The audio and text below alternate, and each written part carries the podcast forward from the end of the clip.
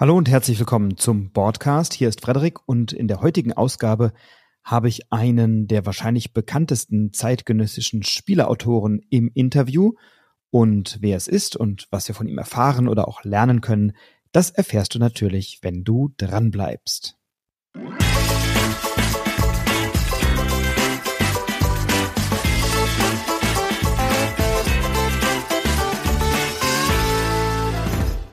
Ja, und ein kleiner Spoiler. Ähm, bei der Podcastaufnahme heute ist leider ein wenig was mit dem Mikro schiefgelaufen. Im Laufe des Gesprächs hat sich mein äh, Mikro, was ich hier extern angeschlossen habe, offensichtlich irgendwie verabschiedet, so dass es nur über den eingebauten Mikro oder das eingebaute Mikro meines MacBooks aufgenommen wurde. Aber da mein Gesprächspartner ohnehin die meiste Zeit gesprochen hat, glücklicherweise ist also diese Aufnahme, was ihn angeht, sehr, sehr gut und bei mir klingt es dann ein wenig blechern. Also, heute bei mir zu Gast einer der bekanntesten zeitgenössischen Spieleautoren.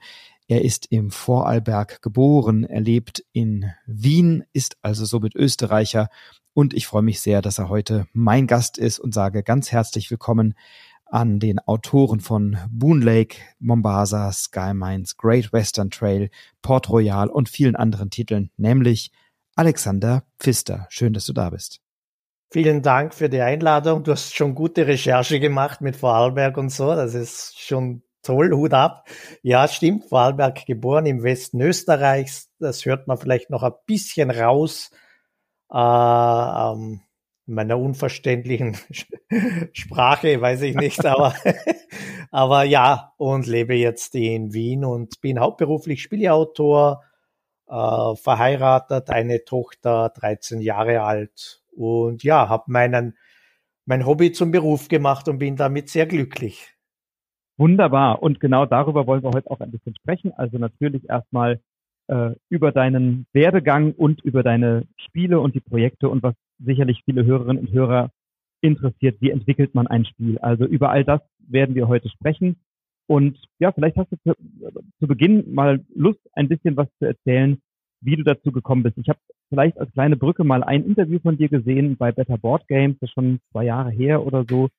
Ähm, und da hast du gesagt, wenn jemand Spieleautor werden will, dann soll er nicht mit dem Ziel ein Spiel entwickeln, das bei einem Verlag unterzubringen und damit gleich die fetten Verkäufe und die fette Reichweite zu zielen. Das kann ein Ergebnis sein irgendwann, aber man soll erstmal ein Spiel entwickeln, weil es Spaß macht und weil man Freude an dem Spiel hat. Und du hast, wenn ich das richtig recherchiert habe, ja sehr früh, nämlich als Schüler schon angefangen, Spiele zu entwickeln. Und vielleicht kannst du uns auf dem Weg mal mitnehmen, was war unterwegs vom kleinen Alex, der Spiele entwickelt hat als Schüler, bis hin zu demjenigen, der dann irgendwann bei White Castle bei der Agentur vorgesprochen hat und gesagt, hier ist das, macht was draus. Was ist da passiert? Ja, also völlig, völlig richtig gesagt. Äh, das ist ein leidenschaftlicher Beruf, den man eben aus der Leidenschaft machen muss und Spaß an der Entwicklung. Und wenn dann noch was dabei rausschaut, schön. Aber äh, mit diesem Ziel darf man sage ich jetzt mal, in der Regel nicht an die Sache rangehen. Durch Kickstarter wurde das jetzt schon natürlich ein bisschen leichter. Da kann natürlich auch jeder sagen, ah, ich mache das Spiel selbst. Äh, allerdings scheitern da ja auch viele Kickstarter-Kampagnen, also es ist auch kein Selbstläufer. Aber es ist zumindest ein bisschen äh, leichter geworden. Ja, also ich habe schon als, als, als Kind, als Jugendlicher Spiele erfunden und habe genauso gestartet, wie schätze ich, praktisch jeder Spielerfinder. Man spielt ein Spiel und denkt sich, ah, das würde so und so vielleicht noch mehr Spaß machen und noch besser funktionieren. Und schon sind die Hausregeln erfunden und, äh, und je mehr Hausregeln man hat und mehr, je mehr man ein Spiel dann äh, umwandelt und anders macht, desto mehr wird es dann vielleicht sogar so zu seinem eigenen Produkt. Und ja, also ich habe so angefangen, dass ich einfach äh, das Spiel Acquire oder Hotelhaie, wie es auf Deutsch geheißen hat, bekommen habe. Und da habe ich mich eigentlich gedacht, warum kann man die Aktien da nicht verkaufen? Äh, da machen wir eine Regel, dass das schon geht. Und habe das umgebaut und das war so ein bisschen dann mein erstes Spiel. Und ich habe dann das mit meinen Freunden gespielt, denen habe ich gar nicht erzählt, dass das meine Regel ist, sondern einfach die Spielregeln erklärt und das war's. Die haben gar nicht gewusst, dass das Hausregeln sind und so, weil jeder glaubt natürlich dem Spieleerklärer. Und so hat man halt meine Version gespielt und äh, und dann haben wir dann auch das Original gespielt, was uns auch großen Spaß gemacht hat. Aber da haben wir echt viele Partien davon gespielt. Und so ist das entstanden. Das heißt, über Hausregeln, über das Abändern von bestehenden Spielen. Und dann habe ich dann auch begonnen, eigene Spiele zu entwickeln. Äh, eines spielt eben in Afrika, wo man mit dem Schiff herumreiste, wo Städte gegeneinander Krieg führten.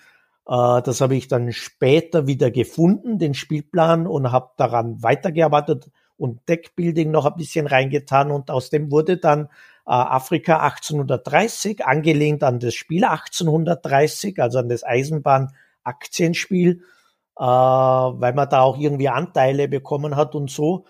Und äh, ja, das habe ich dann auch eingereicht für den Hippodice-Wettbewerb und da hat's auch gewonnen und daraus wurde dann Mombasa und aus Mombasa wurde jetzt Sky Mainz seit letztem Jahr.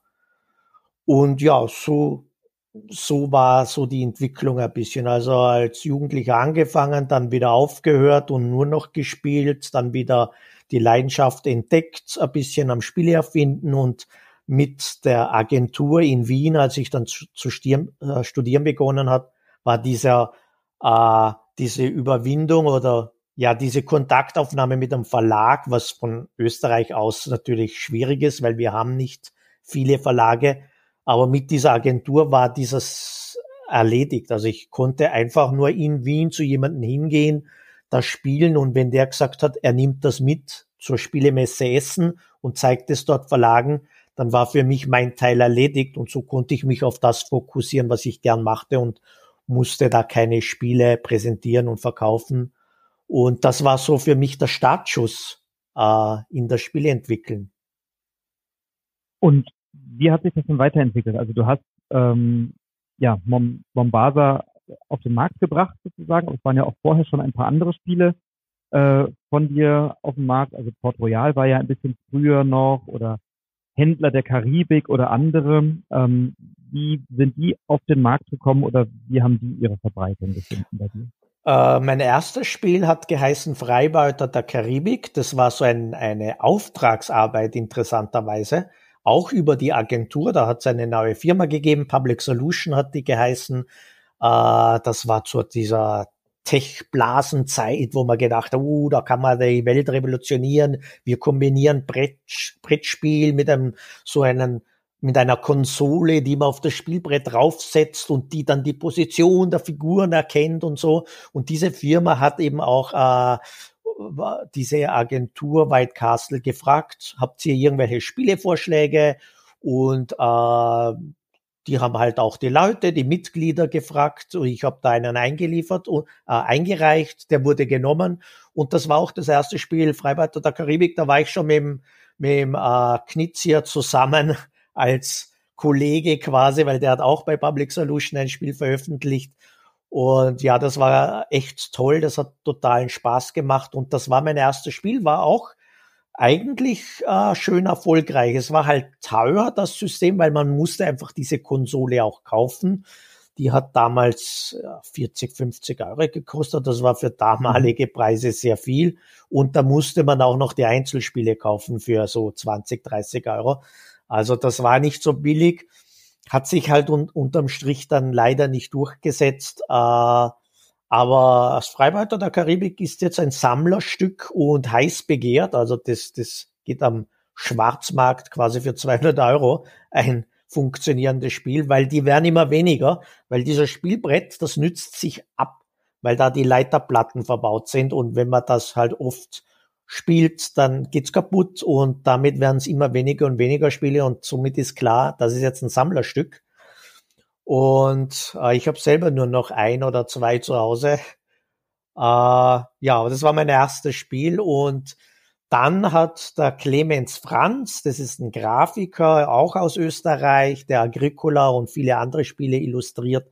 Mhm. Äh, dem hat das Freiwalter gefallen und der hat zu mir gesagt, hey, mach doch ein Kartenspiel draus.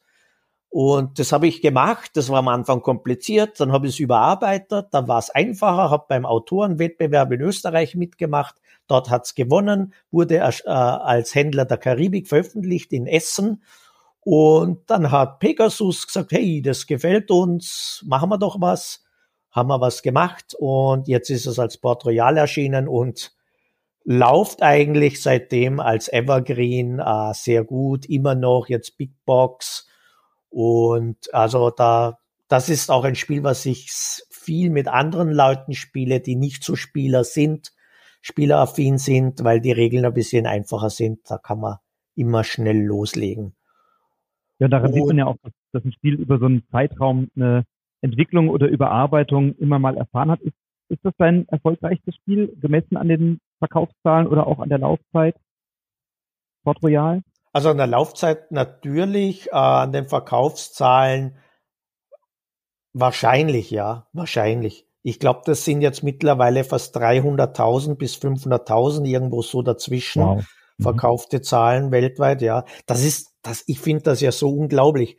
Man tut die Spiele immer so ab oder sagt, ah, ein Spieleautor kennt man nicht, der ist immer so im Hintergrund und so weiter. Ja, aber wenn man sich dann anschaut, wie viel ein erfolgreicher Buchautor Stücke verkauft. Ja, ich rede jetzt nicht von den ganz erfolgreichen, aber von denen, die auch gut verkaufen. Ja, die verkaufen aber nicht unbedingt 300.000 Stück. Also eigentlich äh, ein Spieleautor verkauft schon ordentliche Stückzahlen weltweit, sind aber deutlich äh, unbekannt oder mehr im Hintergrund. Ähm, also das war, das ist natürlich ein, ein schönes und erfolgreiches Spiel auch äh, gewesen oder immer noch das Port Royal. Uh, und natürlich die Preisträger Isle of Sky und Boom Service haben sich natürlich auch gut verkauft. Aber ja, ich glaube nicht an diese Stückzahl kommen die nicht dran. Der Buchautoren ist wahrscheinlich leichter zugänglich, weil die einfach mal auf eine Lesung gehen können, aus ihrem Buch was vorlesen, dann haben sie gleich die Öffentlichkeit stell mir gerade vor, du liest einfach mal ein bisschen aus der Spielanleitung von Great Western Trail was Schönes vor.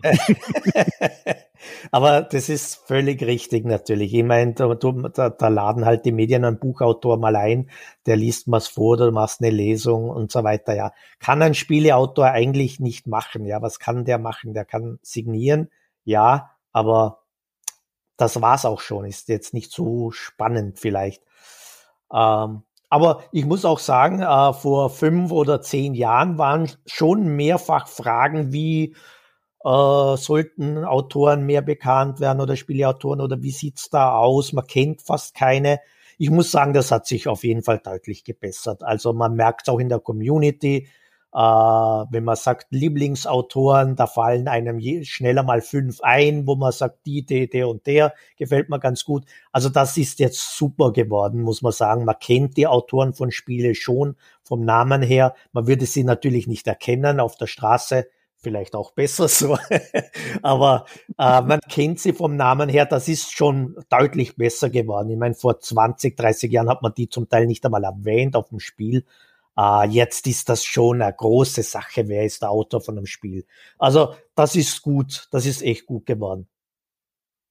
Ist das, ist das etwas, was dir angenehm ist, mehr auch als Person identifiziert zu werden mit dem Spiel oder sagst du, ach, lass mich lieber in Ruhe in meinem Büro, in meinem Arbeitszimmer arbeiten, wursteln und wenn ich einmal im Jahr auf die, auf die Messe muss, ich sage das mal ganz bewusst, dann ist das eher anstrengend oder sagst du, nee, ich genieße es auch, die Anerkennung und dann du bist ja auch einer der Autoren, die sicherlich oft genannt werden, wenn man sagt, wenn man ein paar beliebte Autoren und die Spiele, also ich glaube, das kann man kann man mal so festhalten, dass Great Western Trail mindestens mal bei ganz vielen ganz oben ist oder Isle of Sky, das sind ja wirklich bekannte bekannte Titel, Maracaibo, Cloud Age, Boon Lake, also da ist ja schon viel passiert, Mombasa. Ist dir das angenehm oder oder ist es eher noch, dass du sagst, oh, irgendwie ist mir das noch nicht ganz geheuer? Uh, also ich bin kein Mensch, der unbedingt oder so unbedingt in der Öffentlichkeit stehen muss. Äh, aber äh, ich bin in den sozialen Medien schon gern unterwegs und wenn jemand da ein Foto von meinem Spiel veröffentlicht, dann finde ich das ja toll oder wenn der drüber schreibt, also das freut mich sehr und wenn ich das sehe, dann bedanke ich mich auch oder gebe ein Like oder schreibe was dazu. Also das mache ich schon gern. Äh, ich, das ist absolut gut und Äh, ich bin jetzt nicht der reisefreudige Typ, das heißt, so die Spielemessen sind jetzt nicht unbedingt meins, aber zum Beispiel im Spielefest in Wien gab's, da bin ich hingegangen, habe auch Autorenstunde gemacht, wo ich ein bisschen was unterschrieben habe und das war sehr schön, diesen, dieser Kontakt mit den äh, Leuten, denen meine Spiele gefallen. Fans finde ich irgendwie so komisch. da kann ich, kann ich mich da nicht so richtig reinversetzen in, in diesen Status, aber, aber ja, äh, also ich, ich finde das schön, dass meine, dass, dass es Leute gibt, die meine Spiele gefallen, meinen Spiele gefallen und die das auch kaufen und die äh, sich darauf freuen, wenn ich ein neues Spiel veröffentliche oder zumindest das näher anschauen. Das macht mich stolz, das freut mich sehr und insofern, äh, ja, das finde ich schon schön, ja. Wenn wir mal auf deinen Arbeitsalltag schauen als Autor, ähm, dann hat der ja viel mit erstmal Kommunikation wahrscheinlich zu tun, also Spielegruppen organisieren, Agenturen, Verlage anschreiben, möglicherweise rechtliche Dinge wie Lizenzen und so. Ähm, was, was ist so alles in deinem Arbeitsalltag, was zu einem, zu einem klassischen Büro- oder Arbeitsalltag eines Spieleautors gehört? Auch mhm. das Erfinden, aber auch darüber hinaus. Was ist da alles zu tun? Also diese Bürotätigkeiten sind deutlich äh, weniger, als man denken würde. Das macht nicht viel Zeit aus. Klar, man schreibt E-Mails und kommuniziert natürlich, aber auch meistens zum Spiel oder Spielideen oder so, aber jetzt wirklich keine Ahnung, Verträge durchgehen oder herumhandeln und so, das macht nicht viel aus sage ich auch, ist mir ganz recht, dass das nicht so viel ausmacht. Äh, das mühseligste ist die Steuererklärung. die mache ich nämlich tatsächlich, nachdem ich Wirtschaft studiert habe, auch noch selber, weil ich mir denke, na, wenn ich schon Wirtschaft studiert habe, dann muss ich zumindest auch die Steuererklärung machen können und keinen dafür anheuern. Das muss gehen. Soweit muss der Staat diese Steuer vereinfacht haben, dass man das auch als normal wirtschaftlich Studierender schafft. Also die mache ich selber, aber es ist mühsam, diese ganzen Sachen zusammenrechnen und so weiter. Aber ja, die mache ich schon selber. Aber ansonsten ist das äh, rechtliche oder das, der Büroalltag, der ist, steht absolut im Hintergrund.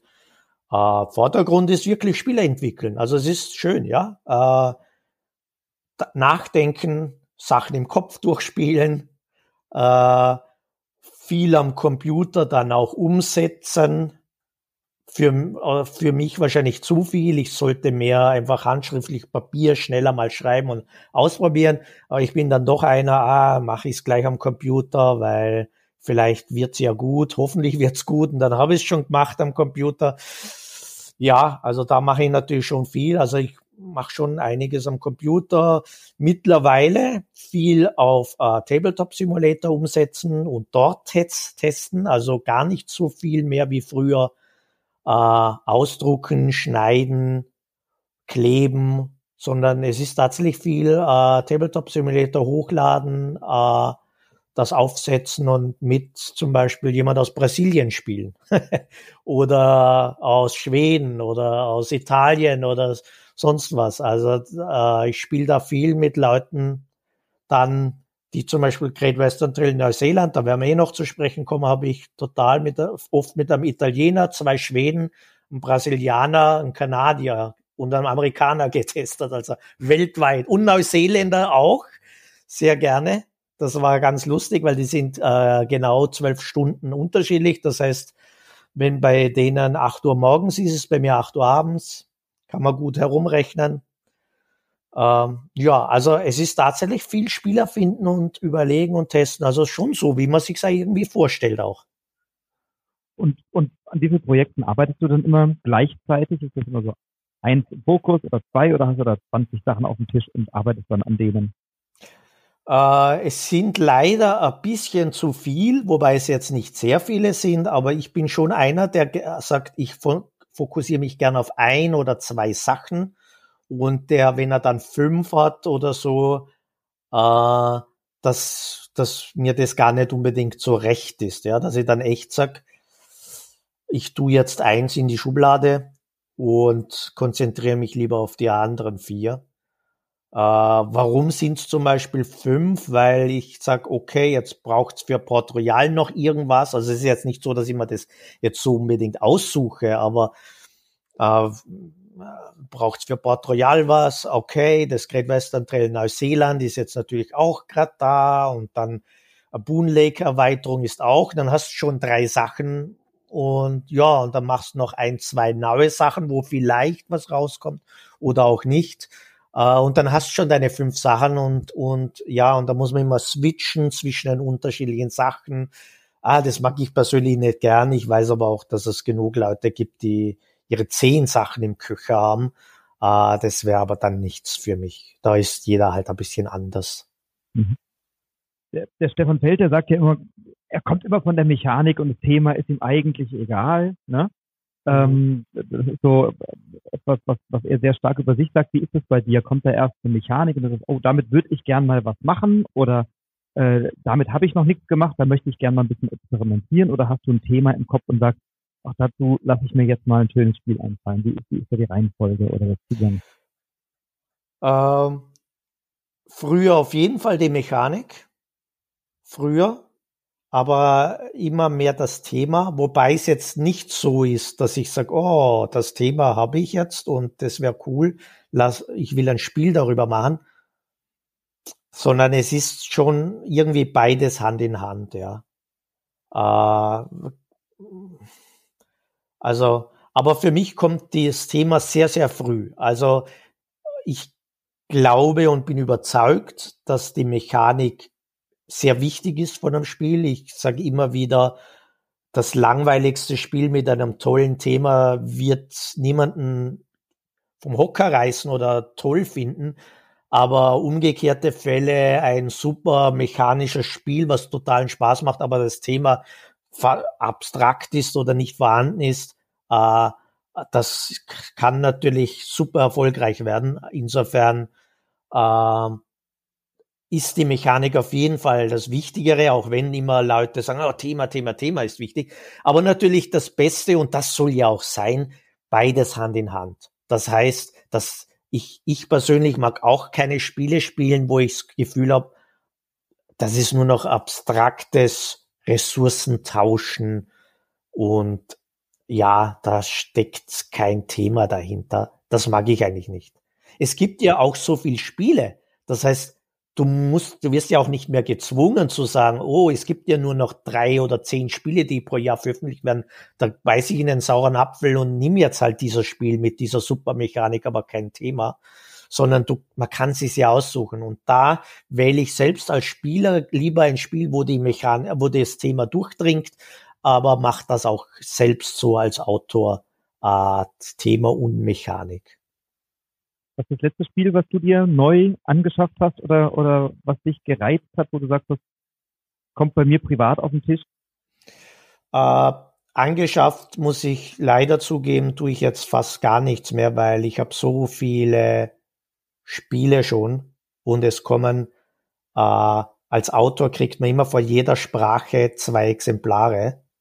Das heißt, wenn dann ein Spiel in übertrieben gesagt in 30 Sprachen übersetzt wurde und das ist nicht so unmöglich, ja, dann hast du dann so viele Exemplare da, dass da jetzt der eine Raum schon ziemlich vollgeräumt ist mit Spielen und so weiter. Da habe ich also gar nicht so groß Platz.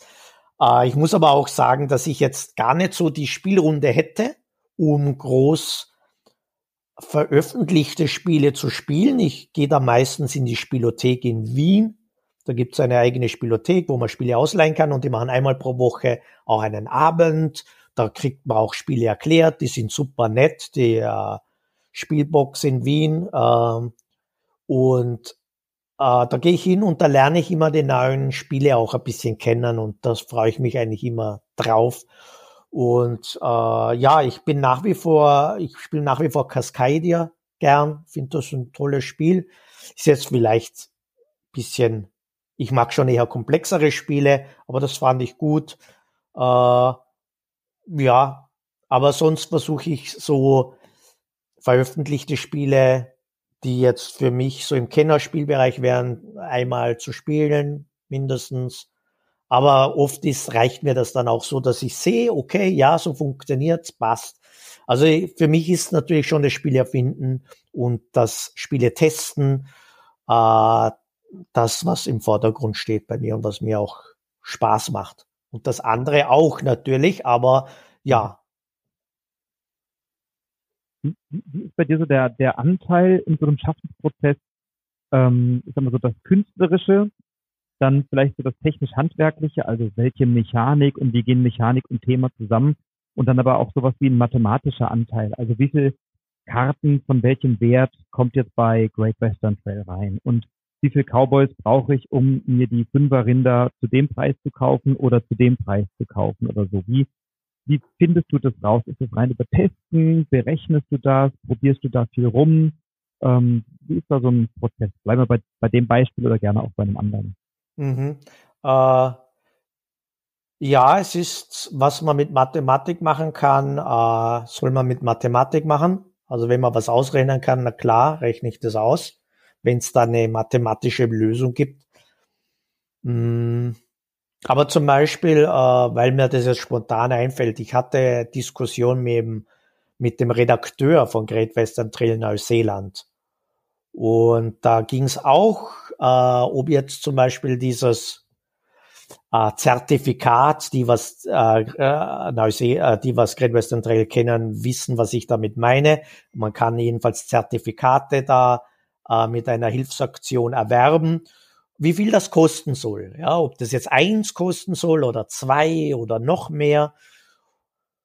Und da kann man natürlich schon versuchen, ein bisschen herumzurechnen, aber meistens ist die Sache dann so vielfältig und komplex, dass man dann schon auf die Tests zurückgreifen muss. Und, und das war auch bei Neuseeland so, dass ich da mit ganz großartigen Testern spielen konnte, die das Spiel hundertmal und mehr gekannt haben, gespielt haben und wirklich Experten waren darin. Und das ist natürlich toll, mit, mit solchen Menschen das zu testen, weil wenn die dann, wenn man dann im Test rauskommt mit denen, ja, es zwei, zwei Dollar soll's kosten, weil für eins ist es ein No-Brainer, dass das jeder kauft, äh, soll zwei kosten. Ja, dann kostet es zwei. Da habe ich aber auch mit dem Redakteur ein bisschen diskutieren müssen, müssen weil der äh, hätte, er hat so eins tendiert und wollte das ausrechnen und sagen, ja, schau da und so weiter, da ist doch eins besser. Aber ich habe dann schon gesagt, mh, hm, ja, aber erstens ist es komplizierter und zweitens, wenn wirklich alle Profitester sagen, zwei ist besser oder eins ist es ein No-Brainer, dann nehmen wir einfach die zwei. Das ist und das haben wir dann auch so gemacht, äh, war, war auch dann gut. Äh, aber ja, das sind so dann so diese Balancing-Überlegungen, die man durch Testen dann rausfindet. Man wird immer, man wird es nie genau rausfinden. Darum ist auch äh, mein Ansatz bei Spielen gerne, dass ich äh, Mechaniken drinnen habe, wo sich das Spiel selbst ausbalanciert ein bisschen. Zum Beispiel, um wieder bei Great Western Trail zu bleiben, angenommen jetzt, Cowboy-Strategie wäre zu stark oder sehr gut, äh, dann wäre das natürlich ein Problem. Allerdings, da man ja dazu Cowboys braucht, die man anwerben muss, es aber nur begrenzt ist und alle vielleicht dann auf die Cowboys auch kaufen würden und anwerben würden, balanciert sich das wieder aus, dass äh, dann vielleicht eine andere Strategie besser wird. Und ich versuche also, weil ich auch weiß, dass man es nie ganz genau ausrechnen kann oder bestimmen kann. Und auch wenn man das 30 Mal Test spielt, äh, immer Fehler unterlaufen werden, äh, versuche ich solche Mechaniken reinzubauen, wo sich ein bisschen ausbalanciert, weil wenn es veröffentlicht wurde, wird das Spiel halt 10.000 Mal gespielt und da kannst du mit deinen 30 Tests halt nichts ausrichten.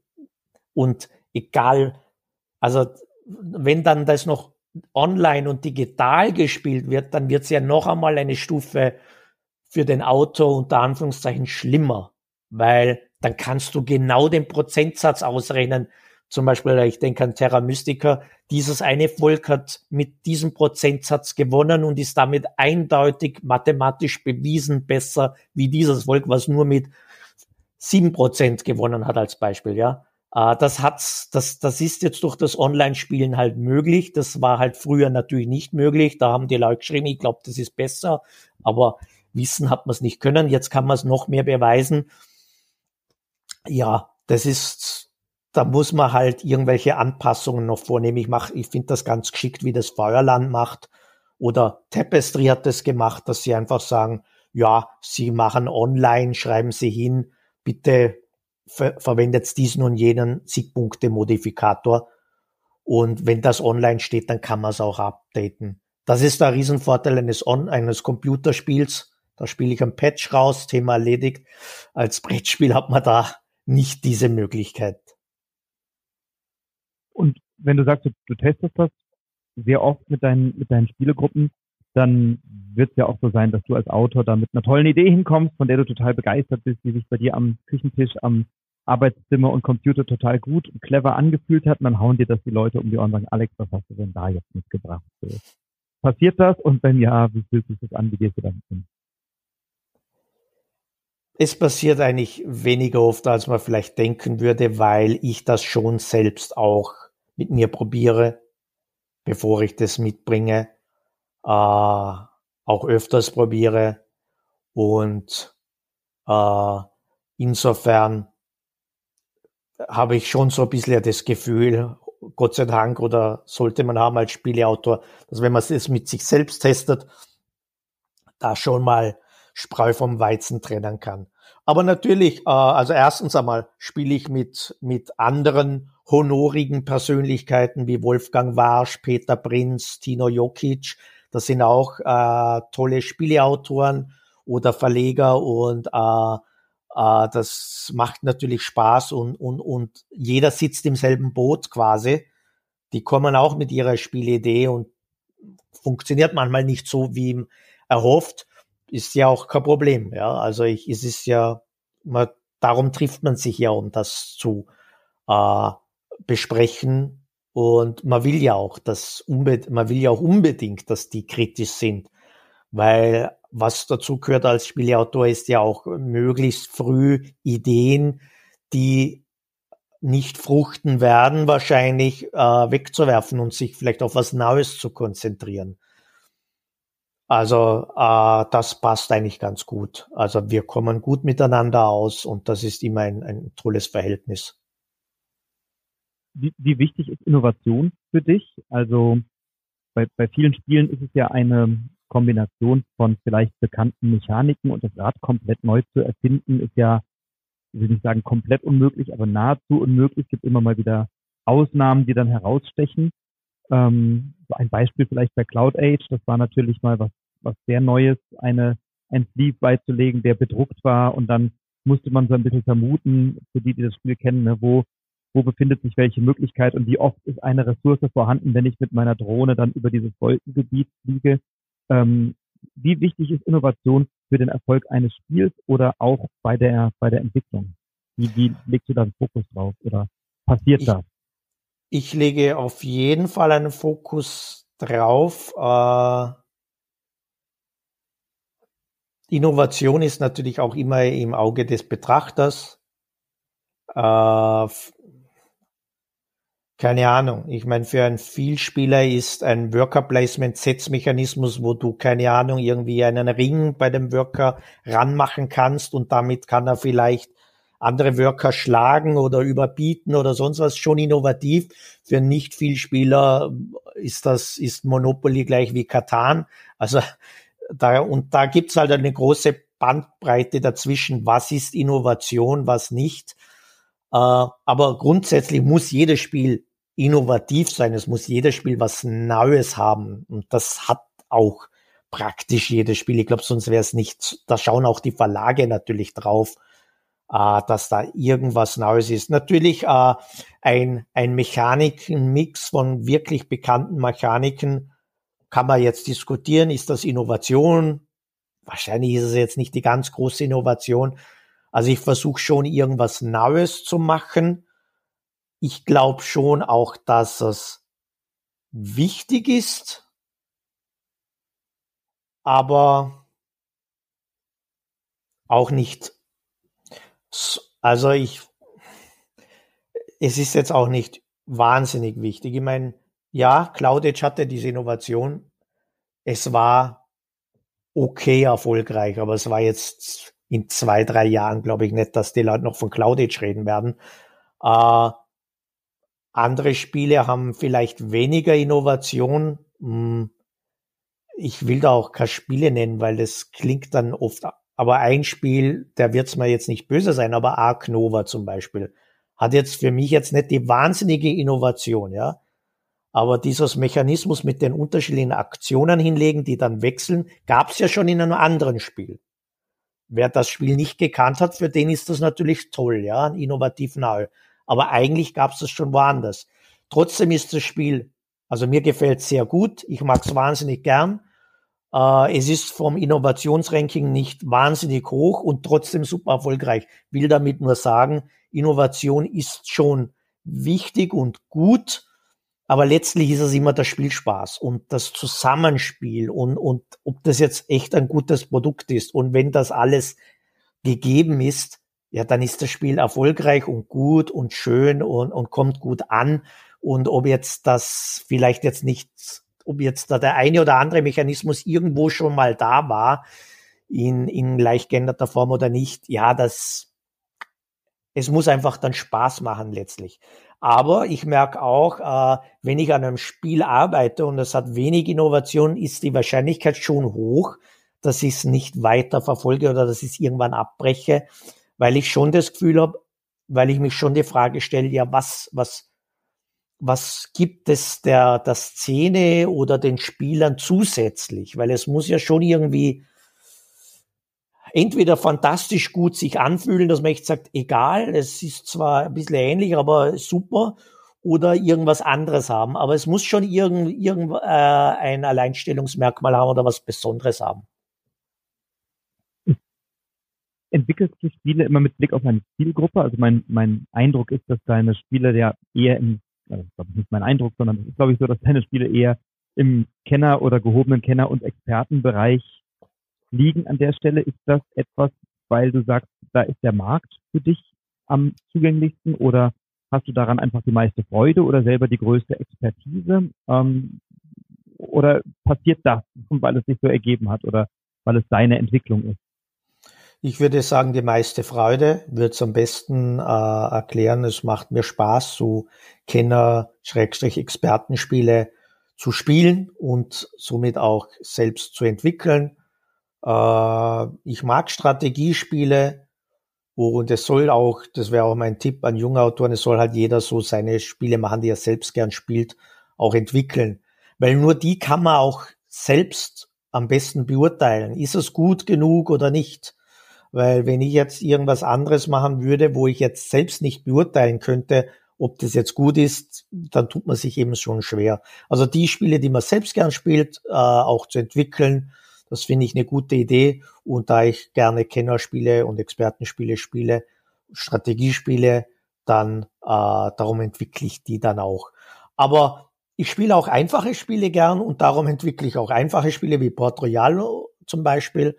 Und ähm, ich weiß natürlich, dass dann manch einer, der dann dieses Spiel sieht, vielleicht enttäuscht ist, weil er halt Vielspieler ist und da habe ich jetzt wieder mal ein einfacheres Spiel gemacht, was jetzt nicht genau seinem Sweet Spot entspricht, aber ich denke mir trotzdem, äh, ja, ich möchte ja auch Spiele machen, also ich möchte einfach mich nicht so äh, einengen lassen oder festlegen. Ich mache jetzt nur Expertenspiele, weil die kommen einfach am besten an. Also darf ich jetzt nur Expertenspiele machen. Ich mache dann auch schon andere, auch wenn ich das Gefühl habe, das ist schön oder ein, ein, der Mechanismus, wenn da glückslastig ist, dann kann ich kein drei Stunden Spiel draus machen oder finde ich es nicht gut. Äh, insofern, wie sich's halt ergibt. Und jetzt würde ich gerne mal so, so, so einen Schulterblick wagen. Ähm, du setzt dich an deinen Schreibtisch und entwickelst eine Spielidee. Hast du dann gleich auf dem Schirm und sagst, okay, das wird auf jeden Fall ein Worker Placement oder ein Worker Movement oder ein Deckbau oder ein Set Collection oder was auch immer? Oder hast du das Thema, spielst ein bisschen damit rum, experimentierst und findest das so unterwegs? Oder wie, wie, wie sieht so eine Herangehensweise bei dir aus? Also irgendwann gibt es ja so diesen, so eine, so eine Idee im Hinterkopf, eine Inspiration, ein Funken und dann, und dann ist das weiße Blatt da, sprichwörtlich, und sagst, okay, jetzt legen wir mal los und fangen mal an. Was, was sind so die ersten Schritte auf dem Weg zu einem neuen Spiel? Also ja, es ist schon eine Mechanik oder eine Grundidee, wo ich denke, ah, das, das könnte interessant sein und dann versuche ich mal drumherum möglichst wenig zu machen, weil das einfach nur Zeit kostet und ich will einfach nur schauen, ob diese Grundidee denn funktioniert oder Spaß genug macht. Äh, und ja, und dann versuche ich diese Grundidee mal äh, zu testen mit einfachen Sachen rundum. Und wenn ich das Gefühl habe, könnte klappen, klingt jetzt nicht so schlecht, dann werden halt die Sachen rundum vielleicht noch verfeinert.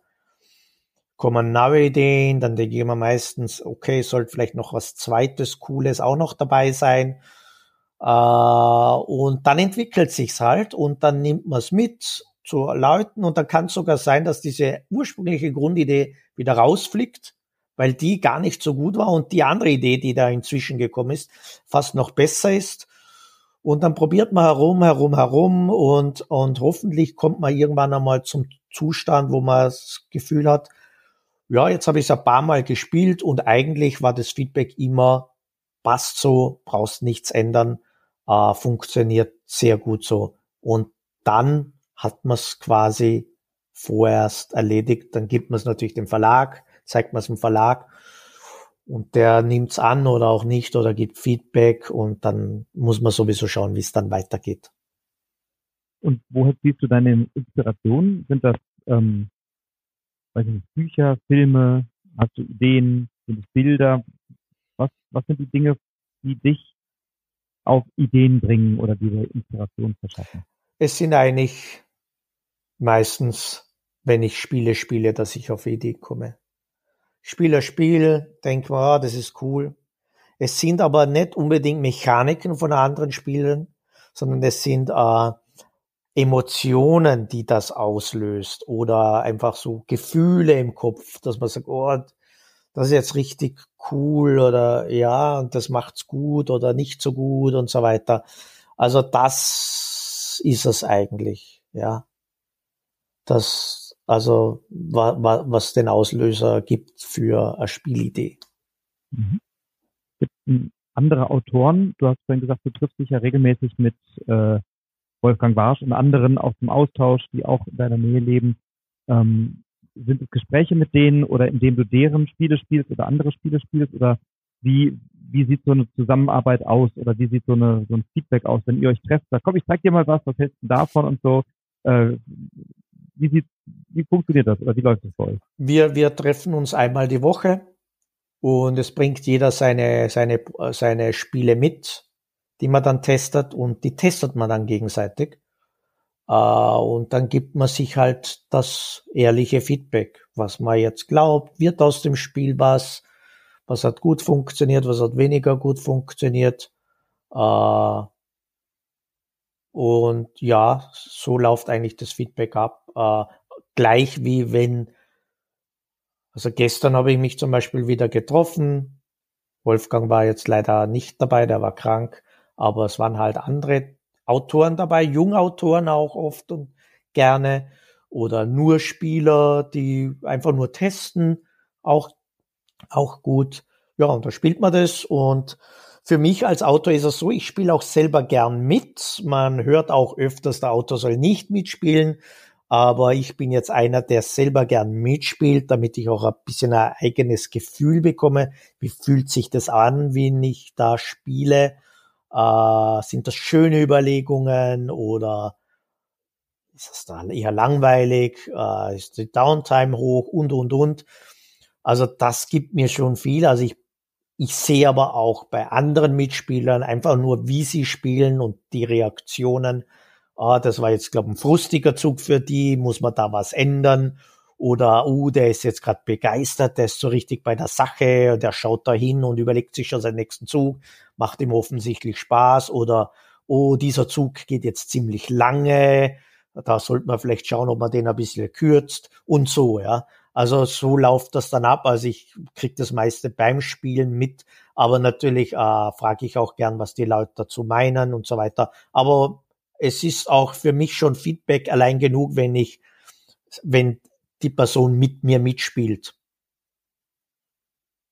Und jetzt ist ja so der Testphase, irgendwann wird es dann veröffentlicht. Wie, wie, wie ist so das Gefühl, wenn dann ein fertiges Spiel auf den Markt kommt? Du kriegst die ersten Vorab-Exemplare zugeschickt und, und hältst dann irgendwann das ja dann auch wunderbar illustrierte und produzierte Spiel in den Händen. Ähm, wie fühlt sich das an? Das fühlt sich natürlich gut an. Äh, auch wenn man es im Regal sieht, in einem Geschäft, das ist schon schön. Das ist schon toll. Es ist sicherlich beim ersten Mal oder für einen Erstlingsautor natürlich ein wahnsinnig tolles Gefühl und unter Anführungszeichen nützt sich dann ab. Freue mich aber nach wie vor selbstverständlich drum. Äh, was aber sich bei mir weniger abgenützt hat, ist, äh, wie kommt's denn an? Das ist für mich immer so, mhm.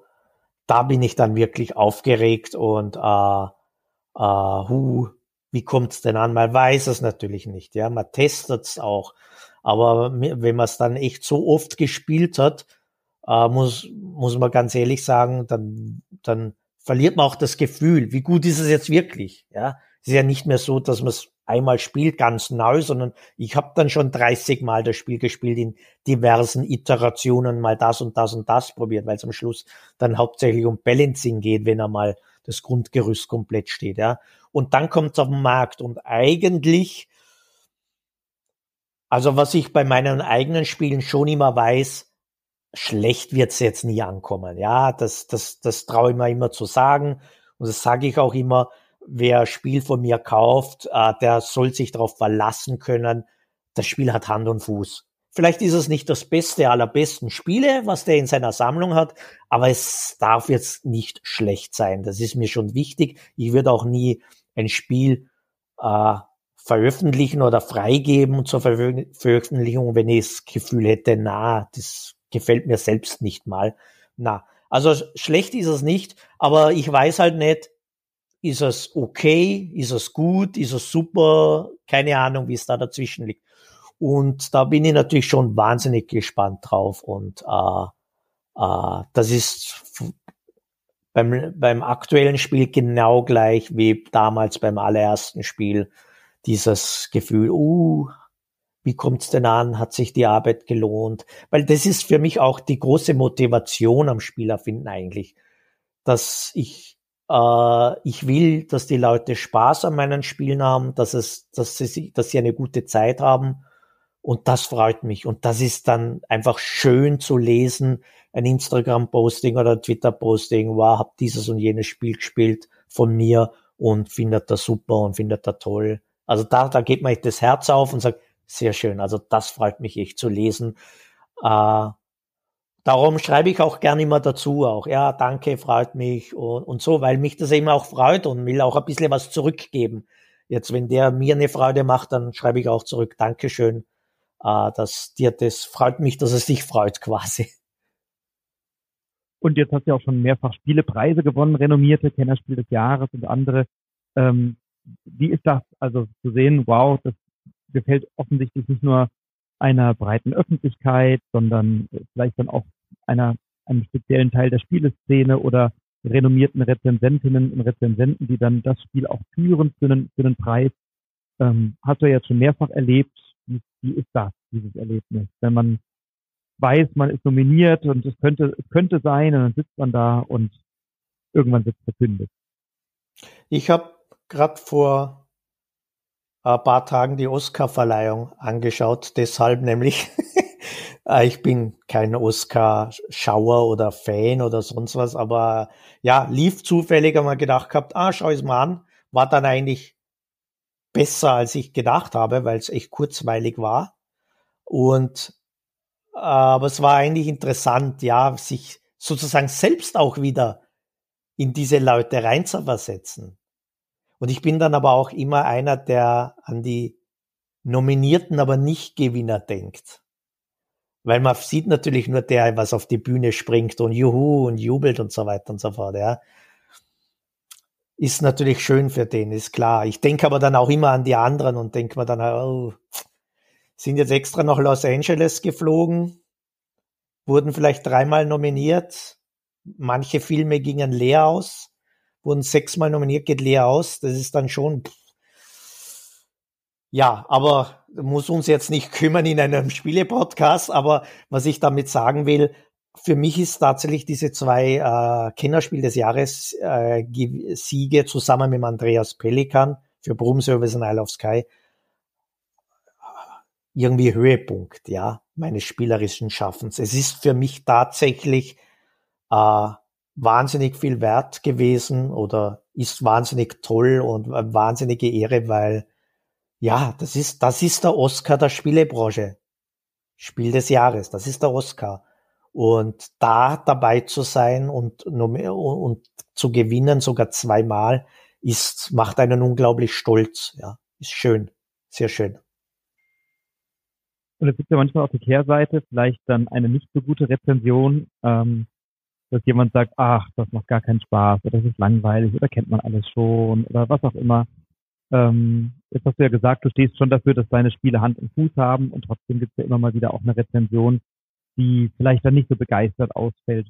Wie, wie, wie geht's dir damit? Wie fühlst du dich da? Oder gibt es dann vielleicht so den Reflex drauf zu antworten sagst, oh, da hast du was ganz Entscheidendes übersehen oder das hast du doch gar nicht bewertet oder so oder ist das einfach Teil des Deals, dass du sagst, naja, bitte, also ich, ich schaffe ein Produkt, das wird bewertet, mal gut, mal vielleicht nicht so gut. Ähm, das gehört irgendwie dazu. Oder lässt sich das kalt, macht das was mit dir, was macht das mit dir? Nein, also kalt lässt es mich nicht, weil ich streng mich natürlich für jedes Produkt voll an und, und, und will, je, dass jedes Spiel gut wird und will auch, dass die Leute es mögen. Äh, aber natürlich äh, gibt es auch Leute, denen einmal ein Spiel nicht gefällt und, und, und, und so weiter. Ich muss jetzt sagen, ich habe jetzt mittlerweile mir auch ein bisschen angewöhnt, da weniger drauf zu schauen. Äh, einfach nur, weil ich für mich auch sehe, was bringt's mir, wenn ich jetzt lese, wie schlecht mein Spiel sein soll bei diesem Review? Bringt mir ja nichts, ja. Zieht mich nur runter, also warum?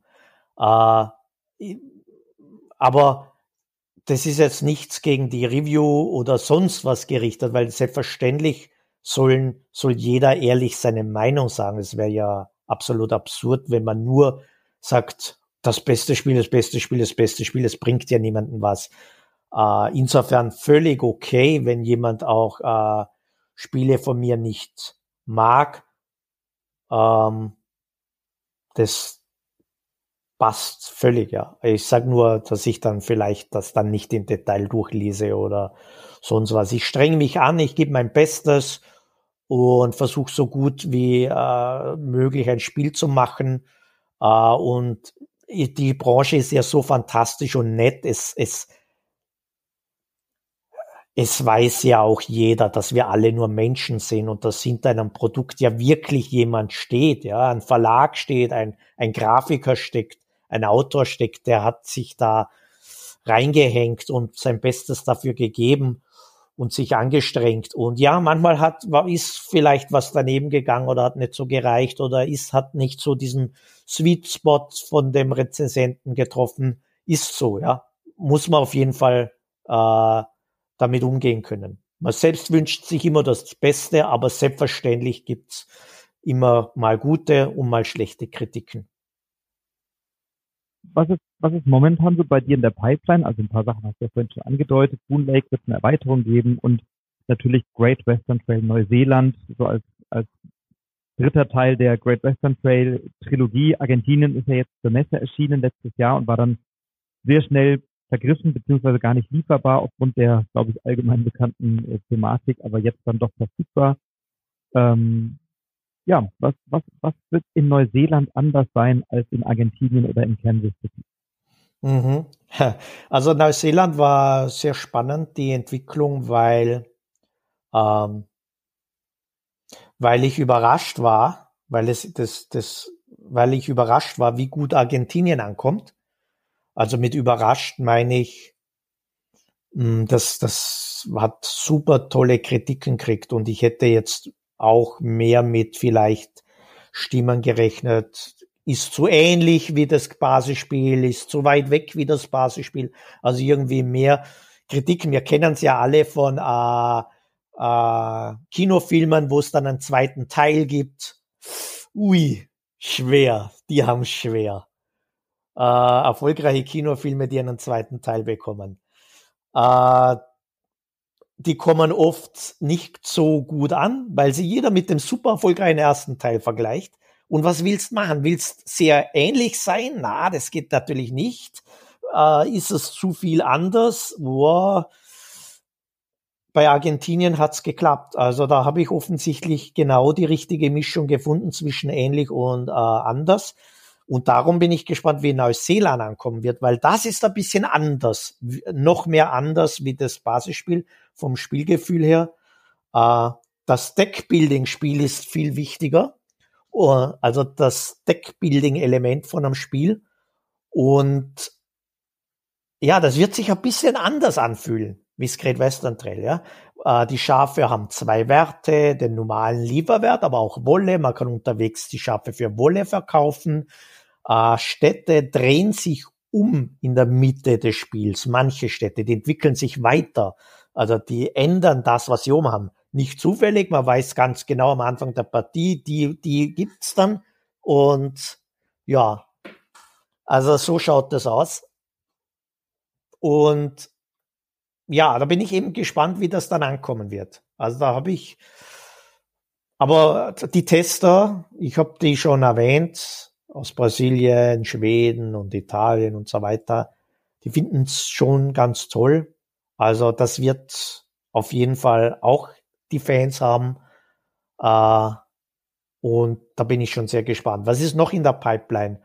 Ähm, eigentlich gar nicht so viele. Boonlake äh, Erweiterung bin ich gerade dran, aber das ist noch inoffiziell. Hoffentlich geht da nichts daneben. F vom Verlag aus meine ich, dass der das jetzt, jetzt nicht ankündigt. Jetzt offiziell. Hat er das schon angekündigt oder wie? Nein, aber so. jetzt hast du es gesagt. naja, ich kann es ja nicht allein entscheiden. Es muss ja. ja. auch der Verlag sagen, er macht's, ja. Alexander Pfister, eine neue Erweiterung, noch inoffiziell, aber was er in diesem Podcast verrät, wirst du nicht erraten. Hör jetzt rein. ja, ja. ähm, schauen wir mal. Und äh, dann bin ich auch an einem interessanten Projekt dran. Ähm, nämlich, ich mache mit einem Freund gemeinsam eine, ein Computerspiel. Und zwar, der hat sich jetzt, der hat schon programmiert und auch Spiele programmiert und der hat gesagt, will sich selbstständig machen und der hat sich jetzt voll ein Jahr lang jetzt dazu entschlossen, mit mir auch und ist jetzt schon ein Jahr dran, mit mir das, diese, dieses Spiel zu machen. Demon Loop wird's heißen, Arbeitstitel und auf das freue ich mich auch sehr. Also das wird auch für mich was ganz Neues werden. Und ah, da gibt's ganz schöne Möglichkeiten, die ich mit einem Brettspiel gar nicht habe direkt. Also das macht schon auch Riesenspaß aktuell. Und ja, ich hoffe auch für ihn, dass das äh, funktioniert. Computermarkt ist natürlich ganz anders, äh, Computerspielmarkt ist ganz anders. Da gibt's viel, viel mehr Veröffentlichung, da geht man viel leichter unter. Äh, aber ja, das ist auch sehr spannend. Also das sind so meine Sachen. Was mich immer interessiert, gibt so Spiele, von denen du im Nachhinein sagst, ui, das hätte ich aber gern erfunden. So ein Mist jetzt hat der Uwe Rosenberg oder der Stefan Feld oder wer auch immer. das war genial, das hätte ich gern gemacht. Äh, also, sagen wir mal so, ja, also wie, immer, wenn man so ein Spiel spielt, denkt man sich, das hätte ich auch erfinden können oder hätte ich vielleicht auch gern erfunden. Und zuletzt kam mir das gerade äh, unter bei Dorfromantik. Ja, also ist jetzt nicht so, dass das jetzt mein Lieblingsspiel wäre oder so, ja, das jetzt nicht, aber ich weiß, wie gut es ankommt und ich denke mal jetzt, das hat schon gute Chancen, einen Preis zu machen, sage ich mal jetzt vorsichtig formuliert, ja. Und aber wenn man es dann spielt, sieht man schon, ja, das sind jetzt bekannte Mechaniken. Das ist jetzt nichts da, wo man jetzt nicht hätte selbst draufkommen können. Ja, und es ist jetzt schon so eine Sache, wo man sagt, ja, äh, schön, schön. Mir freut es auch für die beiden Autoren, weil die sind ja sehr lange im Geschäft. Wir kennen uns nicht, aber ich weiß, die sind sehr lange im Geschäft. Und das ist toll, dass die dann vielleicht und hoffentlich da einen Preis machen. Äh, aber das wäre jetzt so ein Spiel, wo ich sage, ja, wär, wenn das mein Spiel wäre, wäre ich jetzt nicht unzufrieden. äh, aber ja, äh, man kann man kann halt sich nicht aufteilen, man kann nur äh, ein paar Spielen arbeiten. Ich versuche mich auch auf wenige Spiele zu konzentrieren, nur ein bis zwei oder drei Spiele pro Jahr zu machen, äh, weil ich ja und insofern kann ich das jetzt, abgesehen jetzt davon, jetzt gar nicht so genau sagen. Wenn du jetzt drei Spiele auf eine einsame Insel mitnehmen darfst, gerne deine eigenen, gerne auch andere. Welche wären das? Und äh, du hättest auch genügend Leute, mit denen du gespielt. Das muss Was man jetzt immer dazu sagen, gell? Sonst ja, ja, die Leute mit ihren Solo spielen. Genau, sonst kommen sie. Früher war ja noch die Frage leicht zu stellen. Jetzt muss man schon mit einigen Zusätzen arbeiten, äh, damit die noch geht, diese Frage. Na, ähm, ja, was würde ich so gern Tag ein, Tag ausspielen? Wahrscheinlich, ich spiele nach wie vor Port Royal gern. Also ich finde ich echt ein tolles Spiel. Ja, Great Western Trail, da bin ich jetzt so wieder reingekippt. Okay, sorry, ich muss dann auch ein anderes Spiel nennen. Aber ich spiele natürlich meine eigenen Spiele viel auch, auch nachdem sie veröffentlicht werden, weil ich spiele ja mein, ich mache ja die Spiele so gern so, wie sie mir gefallen. Und Great Western Trail haben wir jetzt dann doch äh, äh, viel getestet und gespielt und das wäre schon, würde ich dann auch mit gern mitnehmen. Und ähm, ja, es gibt so viele Spiele, was mir da jetzt so spontan einfallen, wo, wo ich einfach gern mag. Ja, also ich spiele Marco Polo nach wie vor gern. Ich mag Concordia wahnsinnig. Ähm, Dominion habe ich jetzt schon lange nicht mehr gespielt, aber wäre eigentlich auch wieder mal Zeit. Und, und, und solche Spiele. Also es wären so ein bisschen für mich so ein bisschen diese Kinderspielklassiker oder äh, Russian Railroads war auch immer gut. Äh, im Wandel der Zeiten. Also ja, das wären so die Spiele da, die ich gern mag. Ist jetzt wenig konkret, sorry. Alles gut, waren ja ein, Aber, ein paar schöne Klassiker dabei. Ne? Ja. Ich habe auch so eine, noch eine Frage zum, zum fast zum Abschluss. Ähm, du hast es eingangs ja angesprochen, hast gesagt, jetzt Mombasa war ja eine Entwicklung von dir, die jetzt als Sky Minds nochmal veröffentlicht wurde. Ähm, was war da der Beweggrund? War das die Kolonialismuskritik an dem Spiel, dass ihr gesagt habt, oh, wir, wir wollen das jetzt nochmal ändern und anpassen und vielleicht ein bisschen modernisieren oder thematisch nochmal sozusagen neu bewerten? Oder war das ein, auch ein kommerzieller Beweggrund oder war das, dass du gesagt hast, ich möchte gerne inhaltlich nochmal das eine oder andere machen und wenn ich das mache, dann gehe ich gleich das Thema mit an oder so? Ähm, ja, wie, wie war da sozusagen die, die Entwicklung oder die Motivation? Ja, ist ganz einfach zu beantworten, 100 Prozent das Thema.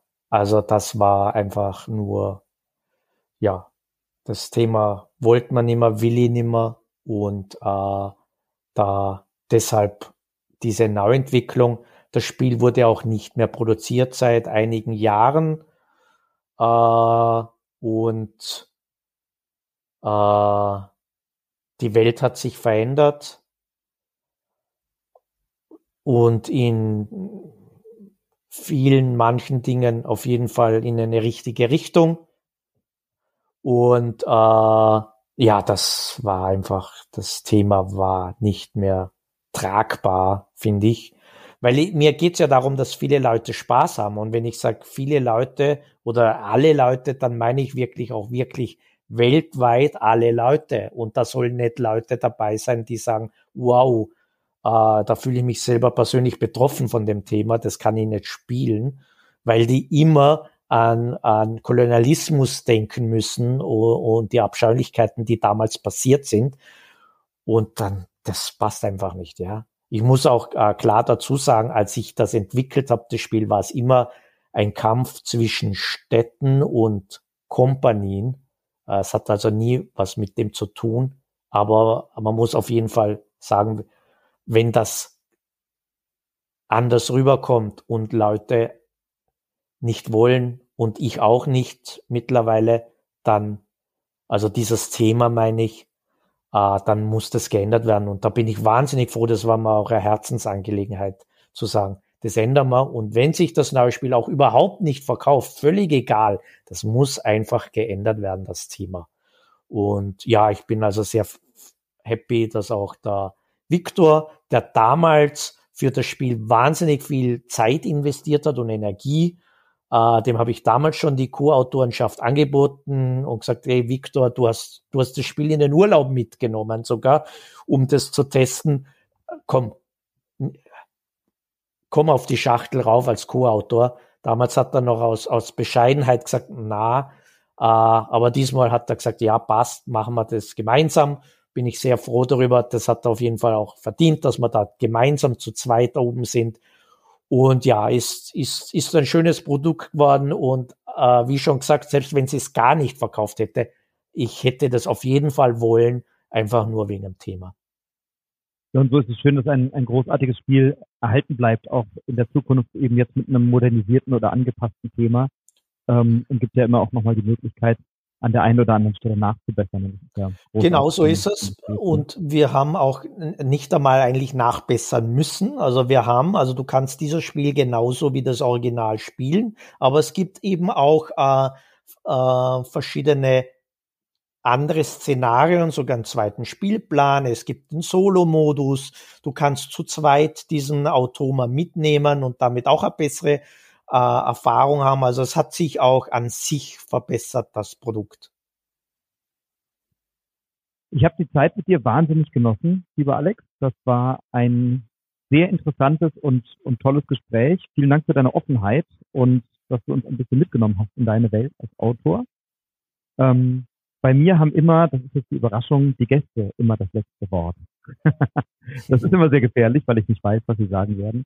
Ähm, das ist aber auch sehr schön, weil du jetzt die Möglichkeit hast, vielleicht nochmal alles, was dir wichtig ist oder was du an Wünschen oder Grüßen ausrichten möchtest, zu tun. Ich möchte dich sehr, sehr herzlich für deine Zeit bedanken. Ich freue mich schon äh, auf deine neuen Spiele. Ich freue mich auf Great Western Trail in Neuseeland, wobei ich jetzt mit Argentinien erstmal genug zu tun habe. Ich habe schon sehr oft gespielt, habe ja auch im, im Podcast jüngst rezensiert und mir macht große Freude. Umso neugieriger bin ich auf Neuseeland. Kommt das eigentlich zur Messe? Entschuldigung, wird das rechtzeitig da sein zu essen? Ja, ja, sehr gut. Dann freue ich mich schon drauf und ähm, ja, sage ganz lieben Dank nach Wien. Bin jetzt still, sage allen Hörerinnen und Hörern, wir freuen uns natürlich immer über eine Bewertung, eine positive dieses Podcasts und natürlich freue ich mich über euer Feedback und der Alex mit Sicherheit auch. Ich sage vielen Dank, bleibt inspiriert, inspiriert andere und jetzt lieber Alex, das Wort. Ja, vielen Dank, Frederik, für das tolle Interview. Also ich hoffe, die Zuhörer hatten genauso viel Spaß wie wir und äh, ich hoffe, ich konnte da ein bisschen Einblicke geben. Und ja, ich kann nur sagen, wir haben eine, ein, ein so tolles Hobby mit so tollen Leuten, mit so guten Umgang miteinander. Äh, das ist schon, dürfen wir schon stolz sein und glücklich sein, dass das ohne große Plagiaten und, und so weiter. Ich klammere jetzt mal den jüngsten Fall aus. Also, dass das richtig gut über die Bühne geht, dass alle gut miteinander auskommen. Äh, ich bin sehr glücklich, da Teil davon zu sein und meinen Beitrag zu leisten und hoffe noch viele tolle Spiele liefern zu können.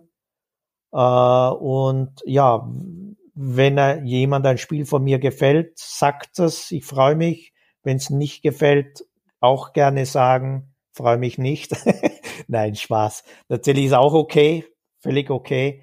Äh, also redet über Spiele, egal ob positiv oder negativ, redet über sie, tragt das Hobby hinaus. Es ist einfach schön und man kommt zusammen und das ist in, die, in der heutigen Welt, glaube sehr wichtig und sehr schön. Vielen Dank an alle. Tschüss.